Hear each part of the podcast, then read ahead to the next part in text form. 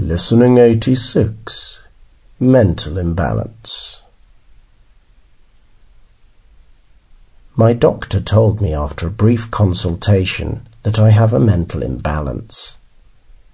He inspected me and concluded that I was bipolar, which is basically a stupid term to describe intense mood changes.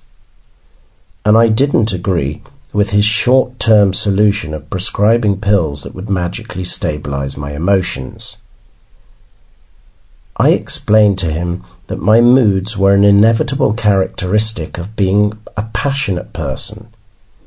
If the price I had to pay was being bipolar, then it was worth it. Anyway, the other day I went to the market to fetch some photos I'd ordered months ago. I was really missing my ex girlfriend, and as she was in the photos, I wanted to get them. Don't misunderstand me. I was happy the relationship was over, but I was still missing her. Anyway, as I walked towards the bus, there seemed to be an infinite choice of different buses. Excuse me, I said to a man.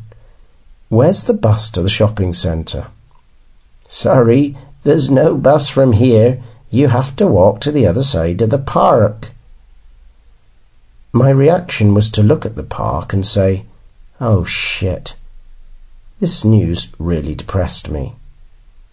Suddenly, the old man who I'd asked was all offended and told me not to use words like that and that everybody else in the queue was quiet and why was I interfering with him? And he was shouting. Despite the fact I explained that I never intended to offend him and that this was all a misunderstanding, he was still angry. It was at that moment that I knew I was not crazy. It was the rest of the world and apparently normal people who were crazy.